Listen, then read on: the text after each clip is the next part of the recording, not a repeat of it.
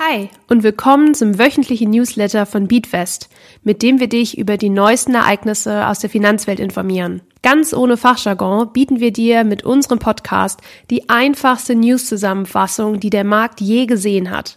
Unsere Beatwest App ist nun im Apple App Store erhältlich. Investiere mit virtuellem Geld und sieh, wie sich deine Investments am echten Finanzmarkt entwickeln würden. Suche dafür einfach nach Beatwest im Apple App Store. Hi, ich bin Lisa von Beatwest und wir schauen uns jetzt gemeinsam an, warum die brenzlige Immobiliensituation in China den AnlegerInnen weltweit auf die Mägen schlägt. In China spitzt sich die Immobilienkrise erneut zu und verursacht an den europäischen und US-amerikanischen Börsen turbulente Handelstage. Aber noch einmal von vorne. Was ist denn eigentlich passiert? Den Anfang nahm alles mit dem Immobiliengiganten Evergrande.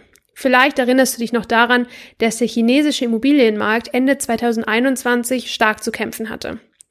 Evergrande ist bzw. war der zweitgrößte Immobilienentwickler Chinas und spezialisierte sich auf Bauprojekte für die Mittel- und Oberschicht.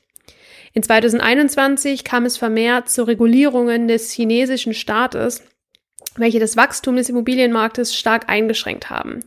Zum Beispiel durfte ein Ehepaar nur noch insgesamt eine Wohnung in der Provinz des Wohnsitzes haben. Um diese Regelungen zu umgehen, ließen sich bereits Paare scheiden, was den Nachfrageeinbruch aber nicht wirklich gemildert hat. Evergrande litt stark hierunter und geriet somit in eine finanzielle Schieflage. Insgesamt lasten Schulden in Höhe von 300 Milliarden US-Dollar auf dem Unternehmen. Aber nicht nur der Gigant Evergrande litt unter den neuen Regulierungen, auch das Immobilienschwergewicht Country Garden meldete sich nun zu Wort und gab ebenfalls an, Zahlungsschwierigkeiten zu haben. Country Garden ist einer der größten Bauunternehmer des Landes und beschäftigt knapp 70.000 Angestellten. Ende des vergangenen Jahres betrug der Schuldenberg des Unternehmens sage und schreibe 150 Milliarden Euro. Zum Vergleich, um die Schuldenlast einordnen zu können, die Deutsche Telekom hat einen Unternehmenswert von insgesamt 100 Milliarden Euro. Country Garden hat also mehr Schulden, als dass die Deutsche Telekom überhaupt wert ist. Du merkst also, dass sich auch bei Country Garden die wirtschaftliche Lage extrem zuspitzt. Die Immobilienwirtschaft hat sich in den vergangenen Jahrzehnten zu einem sehr wichtigen Wirtschaftszweig in China entwickelt und die Preise sind rasant gestiegen. Mittlerweile kostet eine Immobilie in der Metropole in Shenzhen mittlerweile das 40-fache eines durchschnittlichen Jahresgehaltes. Lass uns das auch hier noch einmal in einem Vergleich zu Deutschland machen. Das durchschnittliche Jahresgehalt beträgt hier 50.000 Euro. Das 40-fache wären 2 Millionen Euro. Wir reden hier doch hier nicht von einer schicken Penthouse-Immobilie, sondern von einer ganz regulären Wohnung. Infolge der Corona-Pandemie und damit einhergehenden Lockdowns lagen in China viele Bauprojekte brach, was der Branche zusätzlich zu den oben genannten Problemen zu schaffen machte. Das Beben an den Börsen war weltweit zu spüren. Besonders stark traf es jedoch unter anderem die Börse in Hongkong. Warum erschüttert jetzt aber der Immobiliensektor eines einzigen Landes die gesamte Welt? Ganz einfach. Die Stimmung der chinesischen Wirtschaft ist zu großen Teilen von der Immobilien- und Baubranche abhängig und insgesamt trägt China am meisten zur Weltwirtschaft bei.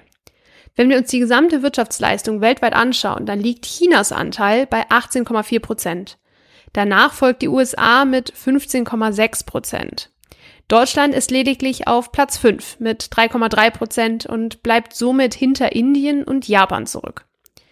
Du merkst also, dass es anderen Ländern auch automatisch schlecht geht, wenn China in eine wirtschaftliche Krise abrutscht. Wenn es also auch in den kommenden Tagen ein reges Auf und Ab in deinem Portfolio gibt, dann liegt dies zu großen Teilen an den Unsicherheiten, die die chinesische Wirtschaftslage mit sich bringt. Als langfristiger Investor bzw. langfristige Investoren brauchst du dir jedoch um die kurzfristigen Wertschwankungen keine Gedanken machen, da für uns die langfristige Entwicklung der Börse entscheidend ist.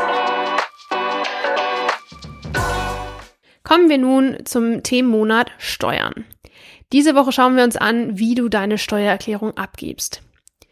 Die Steuererklärung kannst du auf Papier beim Finanzamt abgeben, also per Post schicken oder in den Briefkasten werfen oder eben auch online an das Finanzamt senden. Dafür gibt es das kostenlose Programm Elster von der Steuerverwaltung. Elster ist in diesem Zusammenhang die Abkürzung für elektronische Steuererklärung. Elster ist dabei zunächst einmal ein Tool zur Übermittlung. Vorher musst du aber erst alle Formulare ausfüllen. Auch dafür gibt es ein kostenloses Tool vom Finanzamt. Mein Elster. Oder du benutzt eine Steuersoftware dafür. Die gibt es zu unterschiedlichen Preisen, ungefähr zwischen 45 Euro von verschiedenen Herstellern, unter anderem von Steuertipps. Außerdem sind in den vergangenen Jahren einige Apps auf den Markt gekommen, mit denen du die Steuererklärung mit dem Handy ausfüllen kannst, wie die Steuertipps-App. Um deine Steuererklärung mit Elster an das Finanzamt zu schicken, egal ob du sie mit Mein Elster ausgefüllt hast, mit einer gekauften Software oder in einer App, brauchst du ein Elster Benutzerkonto und das Elster Zertifikat. Das erhältst du so. Erstens, gehe auf elster.de und dort auf Benutzerkonto erstellen. Zweitens, klicke auf Weiter, bis du für dich ein Verfahren entschieden hast. Dir stehen dabei die Zertifikatsdatei, Personalausweis, Sicherheitsstick oder Signaturkarte zur Verfügung. Am meisten hat sich tatsächlich in den letzten Jahren die kostenlose Zertifikatsdatei bewährt. Drittens, gib im folgenden Registrierungsprozess deine Daten ein. Viertens, du bekommst jetzt eine E-Mail und nach einigen Tagen einen Brief von deinem Finanzamt. Fünftens, melde dich erstmalig bei Mein Elster an. Dabei wird dein vorläufiges Zertifikat durch das richtige Zertifikat ersetzt. Sechstens, du kannst deine Steuererklärung jetzt komplett papierlos mit Zertifikaten versenden.